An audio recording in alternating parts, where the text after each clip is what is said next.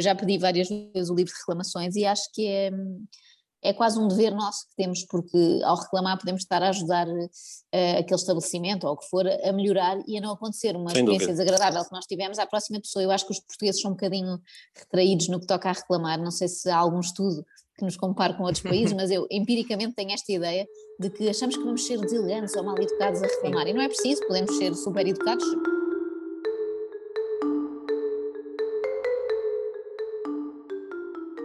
Olá a todos, bem-vindos ao DECOPOD, um podcast da DECO. Hoje temos connosco uma guionista, humorista, portista, que faz da piada um modo de vida. Orgulha-se de falar mais do que uma língua para além do inglês, o humor, e é através dele que se entrega ao que sabe fazer de melhor, seja na rádio, na televisão ou no palco. O meu nome é Mariana Almeida, tenho comigo André Regueiro e hoje temos connosco a Joana Marques.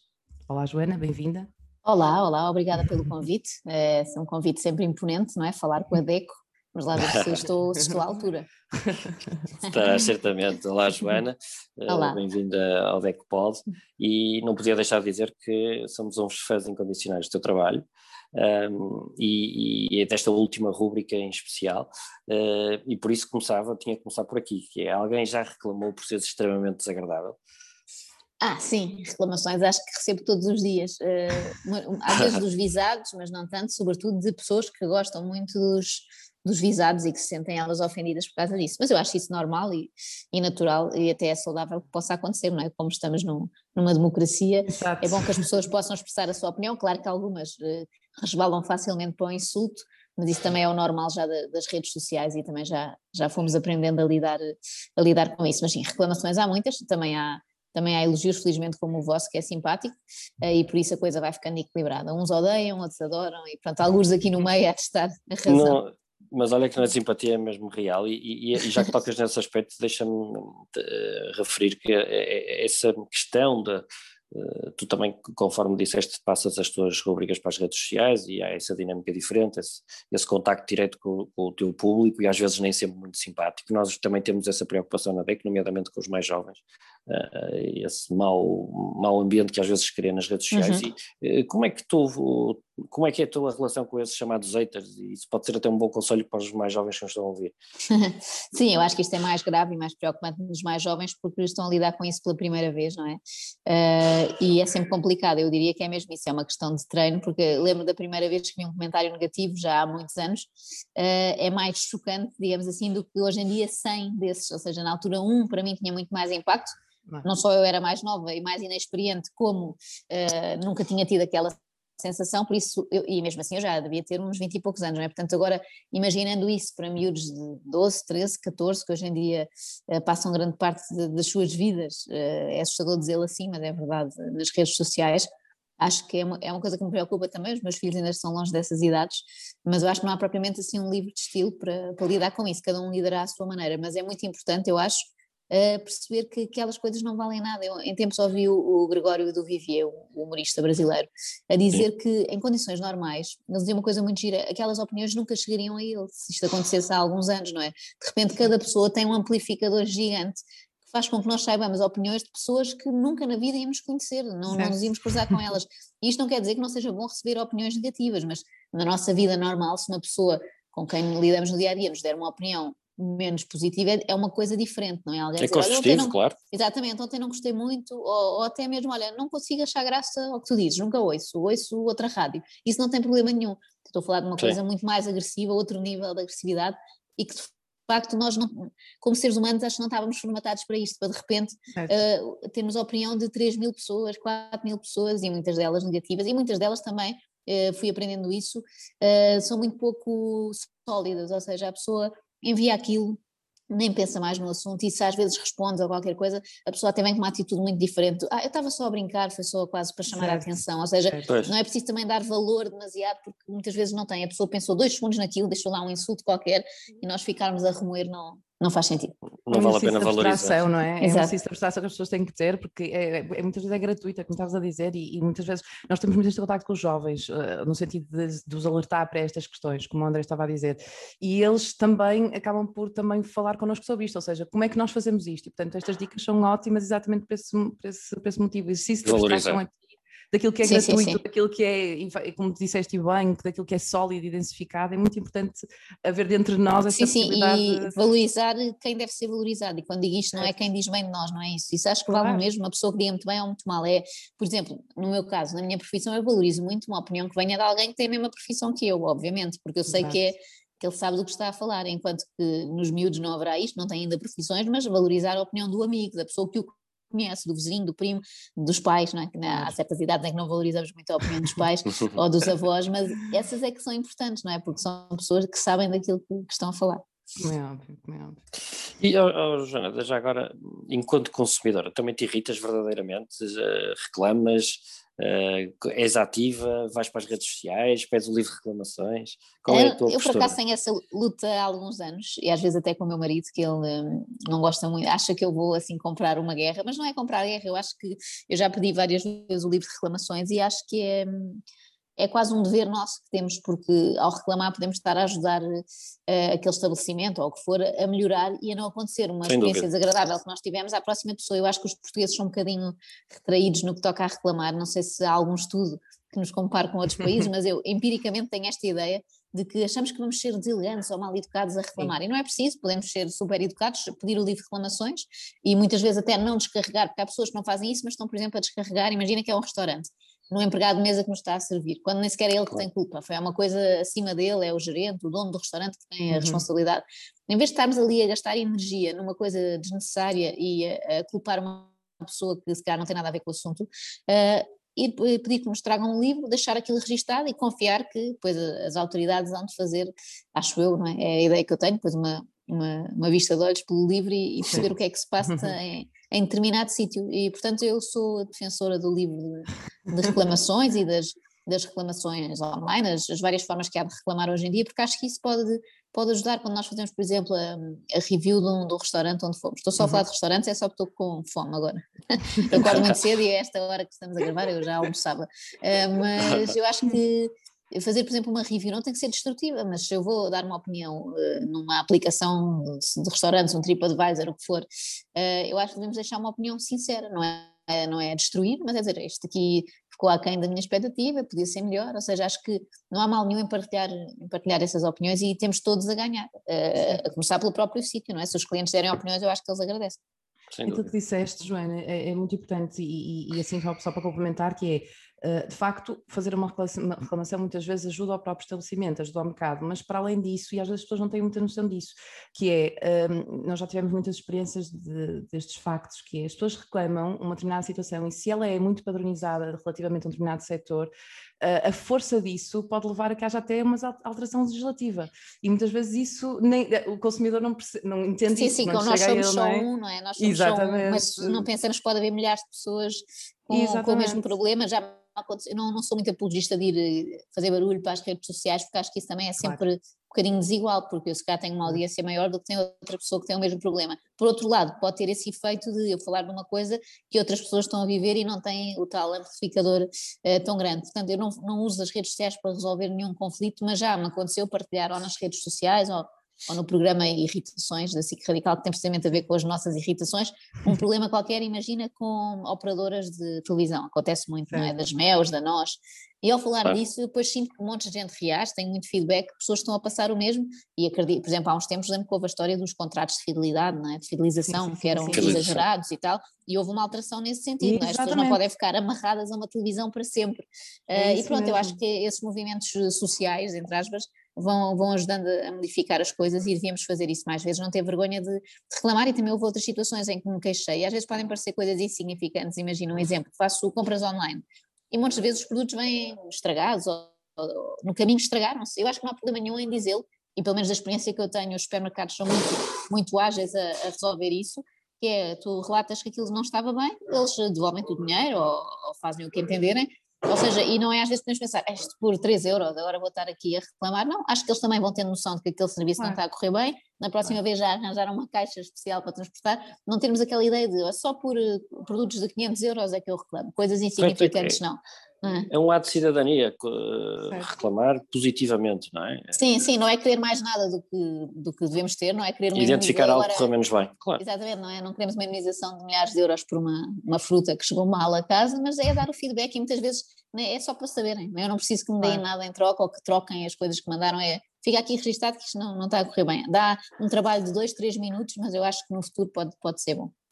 É engraçado, Joana, porque tu uh, utilizas muitos estes exemplos de comportamentos sociais, até de comportamentos de consumo, aquele exemplo que tu deste, por exemplo, das compras online, compraste uma coisa online e não correu, não correu muito bem, ou então uh, um exemplo que eu fixei, que foi aquele, tu compraste quando nós vamos a um restaurante e só tem funcionários e não tem clientes, temos que desconfiar, não é?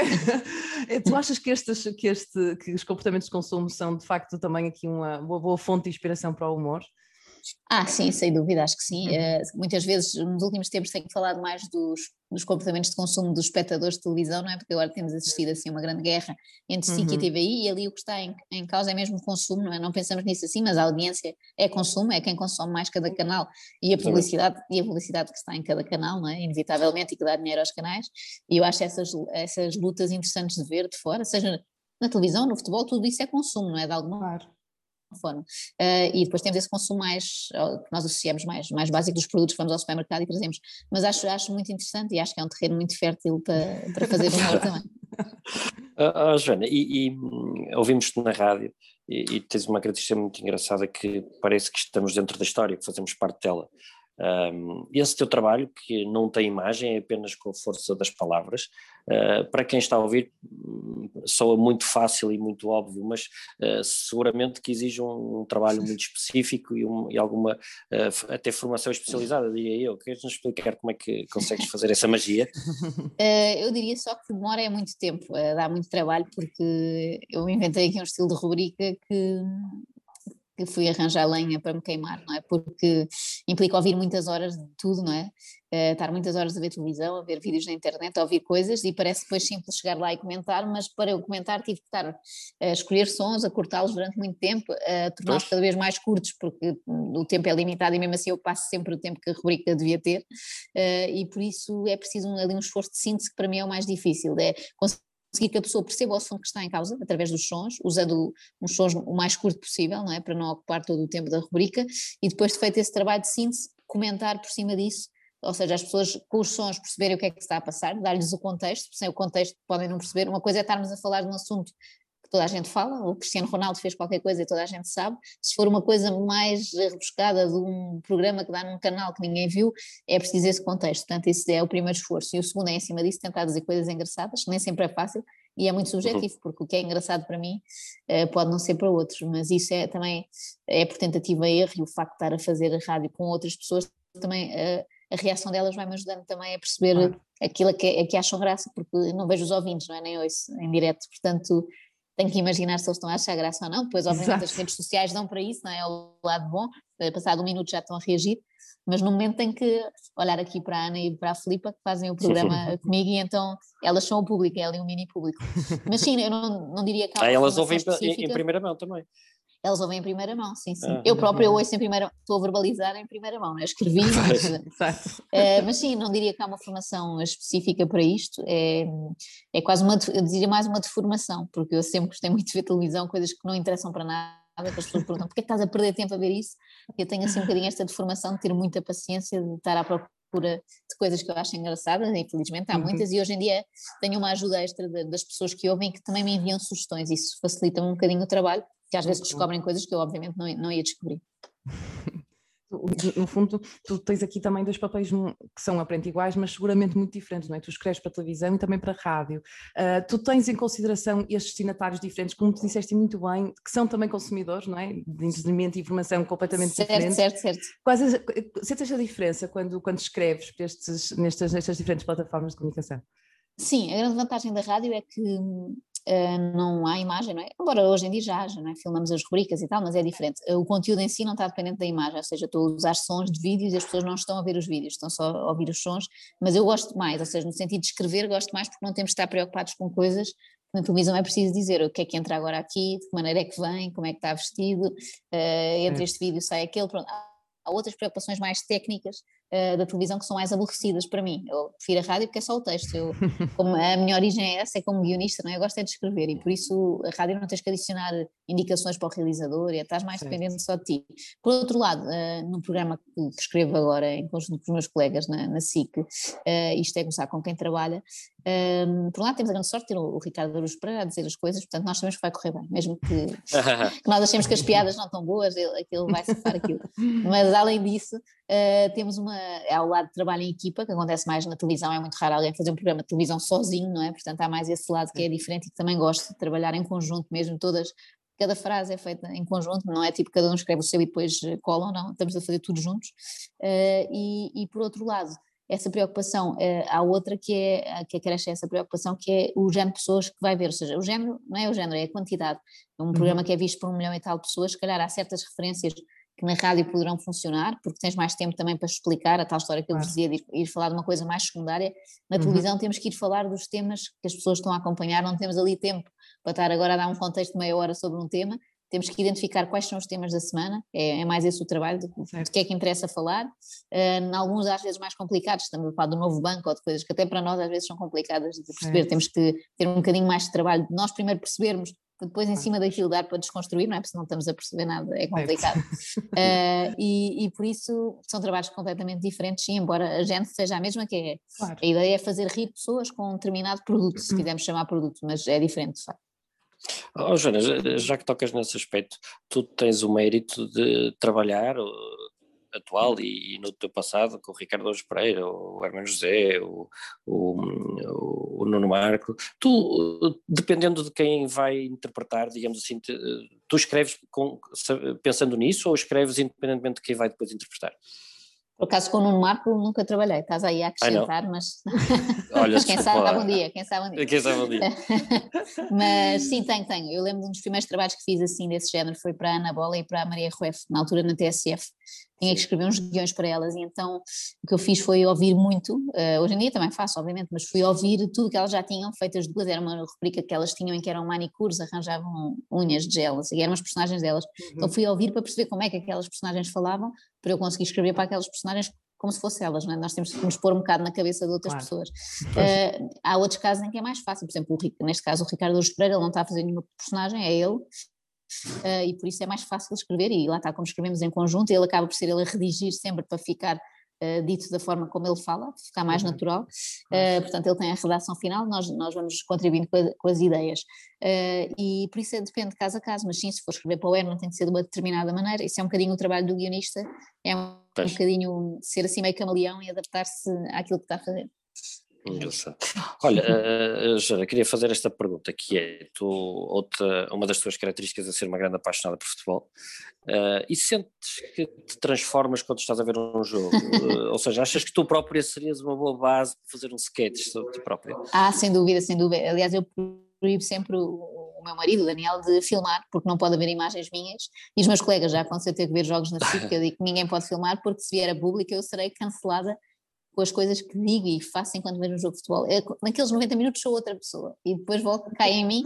Felizmente tenho desenvolvido uma capacidade de, de cair em mim cada vez mais rápido, porque eu acho que é, é absurdo e irracional ficarmos chateados com um jogo de futebol muito tempo, para lá dos 90 minutos, até porque não é a nossa profissão sequer, não é a nossa vida, e portanto eu tenho tentado dominar esse lado de, imagina, estamos a gravar isto e, e o Porto perdeu um jogo, não é, com, com o Chelsea, e eu não fico a remoer naquilo, uh, se for um jogo muito especial, pronto, se calhar que decide um campeonato, fico mais um pouco. Mas tento não ficar, porque acho que é muito bom vibrar com o futebol, mas é péssimo que isso alastre para as outras áreas da nossa vida, então ando a tentar dominar esse. A construção é maravilhosa. Eu acho maravilhosa. Oh, Joana, achas assim uh, que o humor, no fundo, faz e, e, em geral, tu achas que ele, no fundo, pode ser aqui uma ferramenta para criar aqui alguns skills na sociedade de consumo e não só, no fundo, no fundo olhar para o humor como ok, uma ferramenta de comunicação que pode, eh, as pessoas, pode mudar o comportamento das pessoas e eles utilizarem para criar aqui alguma, alguma dinâmica, ok, eu faço aquilo, é um bocadinho estúpido, se calhar vou mudar. Achas que, achas que pode ser? Uh, não sei, eu acho que o humor não tem essa responsabilidade, não é? Que seria claro, uma grande claro pressão. Uh, mas pode ser que aconteça por acidente quase. Eu já tenho certo. tido alguns feedbacks nesse sentido, até de pessoas de quem às vezes falei, que me dizem assim as que reagem bem, não é? As outras normalmente não me dizem nada ou dizem coisas não tão boas, mas uh, acontece de vez em quando uma coisa que eu acho curiosa e nem sei se eu seria capaz de fazer esse exercício sobre mim, que é elas dizerem olha, tinhas razão, eu não tinha reparado que fazia aquilo. Às vezes são, são tiques, são manias, uhum, são às vezes uhum. também pessoas eu, eu gosto muito de falar de pessoas que têm assim um grande ego, uma grande autoestima é. e que se elogiam muito a si próprias e às vezes elas ouvindo pensam, ah, realmente se ser um bocado mais. Ou seja, não, não quero que elas deixem ter amor próprio, atenção, mas elas claro. percebem que estão a verbalizar se calhar demais e que para os outros pode passar uma ideia errada, não é? Que eu acredito sempre que é isso, eu não acredito que as pessoas Uh, sejam, ou seja, eu, eu, exagero, faço um retrato delas muito exagerado. Olha, esta pessoa adora-se, é isto. Claro que a pessoa não é sempre isso, mas alguns na sua vida pública está sempre a dizer bem de si. E às vezes vou recebendo feedback da pessoa que diz: Olha, ouvi aquilo e realmente. Uh, há uns tempos houve uma pessoa engraçada de que eu falei, que era o Fred Canti Castro. Ele anda ali um bocadinho no ramo do desenvolvimento pessoal, não é? assim, dá dicas, não? Ele diz que não é bem autoajuda, mas é um bocadinho, é uma espécie uhum, de. Pronto. Uhum. Uh, e depois encontrei-me com ele, passado alguns dias de falar com ele. E, e, ele disse, foi, ele foi muito simpático e, e, teve bastante fair play, e disse que tinha reparado numa outra coisa de discurso que ele usava, não sei na altura se era um estrangeirismo, já não sei em que é que, em que, é que peguei, e ele é verdade, olha, vou tentar começar a fazer menos. E deve ter conseguido, porque ele é daquelas pessoas obstinadas que acorda sempre às 5 da manhã, toma banho frio, aquelas coisas que os gurus nos recomendam, ele faz tudo isso, é disciplinado e se calhar ao ouvir uma análise minha sobre ele, percebeu, olha, faço aqui coisas que nem notava, mas claro que eu não faço com esta intenção, nem, nem acho que as pessoas devam ouvir não, e acatar, já, nossa senhora, ela apontou isto, ela apontou isto e, e tem que fazer, uh, por isso, mas, mas sim, é pode acontecer... É, é um efeito colateral. Eu, colateral, eu sim, sem dúvida. Eu sinto completamente dúvida. isso. E às vezes as próprias pessoas, as que ouvem, ficam alerta disso para outras, não é? Eh, começam, imagina, eu, no fundo o que eu faço é, é, realçar uma, uma característica qualquer e as pessoas depois ficam atentas a isso e, e notam isso noutras, e às vezes avisam, olha, esta outra pessoa também é assim, e mandam-me, eu acho isso giro, a pessoa ficou mais atenta para uma coisa normalmente inútil, mas, mas ficou. Impecável. Olha, Joana, vamos passar aqui para uma segunda fase da nossa conversa, que é uma dinâmica que nós fazemos com os nossos convidados, uh, e chamamos esta rubrica Resposta Rápida para Hábitos de Consumo Pessoais. Okay. Uh, e portanto, basicamente, eu vou-te dar do, duas hipóteses e tu podes escolher uma e justificar se assim achas que deves fazer, não é? Uh, foi algum trabalho de pesquisa que nós aqui fizemos e, portanto, a primeira é pastéis de Belém ou corações da cidade do Porto? Olha, croissant, esta é, vai ser polémica aqui para os lisboetas como eu, mas eu não sou fã de pastéis de Belém. Gosto muito de pastéis de nata, mas o pastel de Belém é, para mim é um pastel de nata assim meio estragado. Por isso, sem dúvida, croissants do Porto também, eu acho que o exotismo também ajuda, como eu só como quando vou ao Porto, uh, valorizo mais, não é? é e não há de facto, ainda, já tentaram, há muitas pastelarias aqui que tentam imitar o croissant do Porto e nunca sai bem, há aí um segredo qualquer uh, e por isso vou para os croissants. Bem guardado, muito bem. É, esta, esta se calhar será difícil. Um jogo do Futebol Clube do Porto ou um serão a ver o Seinfeld? Ah, não é fácil. Eu por acaso vivo com um grande fã do Seinfeld. Eu sou também, não quero agora só dizer coisas polémicas. Abaixo o Pastel de Belém, abaixo o Seinfeld. Eu gosto, mas não sou, não sou louca, não, nem sequer vi os episódios todos, nem nada. Eu vivo com alguém que passa a vida a rever episódios. Eu não percebo isso, com tanta coisa nova para ver, não vou rever. Uh, e então, um jogo do Porto. Eh, parece mais do que justo. Uh, Rua Sésamo ou Patrulha Pata? Ai, Rua Sésamo, que saudades que eu tenho e sobretudo agora sou obrigada a ver Patrulha Pata, já estou enjoada, que até é giro, e, mas não é dos mais giros, eu, há, há, desenhos animados que eu tenho descoberto e que são muito giros, no outro dia o meu filho começou a ver um chamado Sherlock Yak, que é assim hum. um, é um animal que é detetive como o nome indica, e é muito giro, que é tipo uma coisa de crime para, para crianças. Quem tramou o crocodilo, eu tenho que descobrir, eu dou por mim a ver aquilo interessada, porque, e tem piadas, muitas vezes acontece nos desenhos animados piadas que são mais para os pais do que para os filhos, não é? Uh, e pronto, mas a patrulha pata, a, patrulha, a patrulha pata já, já me aborrece. a, a, Mariana, vou fazer aqui uma confidência, obrigou-me a ler, e eu li com todo o gosto aquele texto sobre a Rua César, estava delicioso. Estava maravilhoso, estava maravilhoso. Porque no fundo dava aqui aquela ideia, por um lado, que, ok, porque eu, tenho, eu sou muito nostálgica relativamente à Rua César. Pois, muito... é isso, é a nossa nostalgia a funcionar. É? Sim, é? mas depois tu davas uma palavra de expressa que eu achei maravilhosa, que é os nossos filhos, porque eu também tenho essa preocupação, e então os nossos filhos daqui a uns anos também nos vão falar, vão falar com a mesma nostalgia sobre a Patrulha Pata e sobre outros, outros things animados. É verdade, é verdade. E nós temos sempre aquela noção de, ai, eles não vão ser, eles não vão ver, sei lá, o Tom Sawyer, não vão ver a Rua César, mas depois realmente, quer dizer, também vão criar as suas lembranças. Eu achei aquilo de um equilíbrio genial, portanto, gostei imenso. E, Joana, eu sei que não é, o, se calhar não pode ser uma escolha, mas palco ou rádio? Há rádio, sem dúvida, até porque as minhas incursões no palco uh, são raras e um bocado à força, é uma coisa que eu adoro, não quer dizer que não volto a fazer, e percebo que, e de facto quando lá estou depois a sensação é boa, porque estás ali com muita gente que é o oposto do que acontece na rádio, não é? Que não vês, não vês a reação à, às, às piadas, mas sem dúvida rádio, sim. Essa foi fácil. Tens muitas Anas e muitas Filipas à tua frente ali. Exatamente, exatamente. Joana, agora a, a, temos aqui pronto, a nossa, nossa reflexão final, que está, que está, sempre associada um bocadinho aqui à, à perspectiva que os convidados têm daquilo que a DEC pode ainda fazer, ou nos vários setores que nós temos na sociedade. Tu recentemente escreveste um artigo com uma previsão para Portugal em 2031. Uh, eh, a pergunta que nós temos para ti é como imaginas a intervenção da DEC em 2031, mas sem ser extremamente desagradável, por favor. espero que não seja desagradável, porque acho eu, por acaso, vou, vou tendo experiências, não diretamente comigo, mas à minha, à minha volta. Por acaso até acho que uma vez foi comigo, mas já nem me lembro bem. Tinha a ver com uma, uma companhia de uma companhia aérea que vendeu uhum. bilhetes e logo a seguir fechou ou seja, vendeu bilhetes sabendo já que ia fechar. E eu acho que ela, tive um problema com isso e, e, tive a ajuda da DEC na altura. E acho que as pessoas, em alturas de, de aflição, uh, reconhecem esse, essa ajuda da DEC e percebem para que é que existe e, e como é útil. É? Às vezes, na nossa vida normal, quando tudo corre bem, nem, nem nos ocorre, não é? E, e, não nos lembramos que existem e que vão, fazer, vão tendo esta função também, às vezes, como vocês falavam há pouco, até de prevenir certas coisas, não é? a ensinar, no fundo, os, os, consumidores a fazerem valer os seus direitos, que é, é, também uma, uma coisa importante, antes de haver o problema, nós conseguirmos antecipá-lo e não, não cair neles, muitas vezes. E por isso acredito que a DEC vai continuar a fazer isto no futuro, é a minha, é a minha perspectiva, né? é, é a expectativa, aliás, que eu tenho para, para a DEC continuar a ajudar os consumidores e acho que os conflitos de consumo vão, infelizmente vão acontecer cada vez mais, Sim. até porque nós consumimos cada vez mais, portanto acho que é uma coisa leva à outra, não é? Nós, se calhar antigamente uma pessoa tinha em casa uma televisão, depois tinha a conta da água e da luz e, pouco mais, e agora de cá temos um, um renting de um carro, mais não sei quê, de, mais um aluguer de uma casa e, e depois uma casa de férias não sei quê, e depois fomos a um Airbnb, temos duas, duas boxes com televisões diferentes e Netflix e HBO, ou seja, e Spotify, e nós estamos sempre a consumir, mesmo quando não reparamos que estamos a consumir, não é? Tudo é, tudo é consumo. E por isso eu acho que o papel da DEC vai ser cada vez mais mais relevante. Eu estou a contar convosco para quando precisar da próxima vez. Claro que Podes sim, contar, claro Joana. Sim, Joana.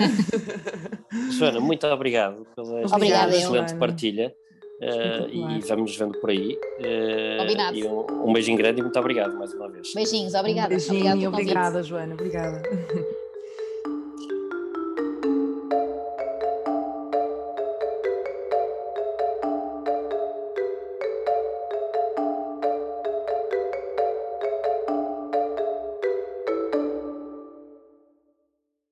Agradecemos por estarem desse lado. Continuem connosco e ouçam todos os episódios. Acompanhem-nos, comentem e partilhem. Adeco sempre consigo.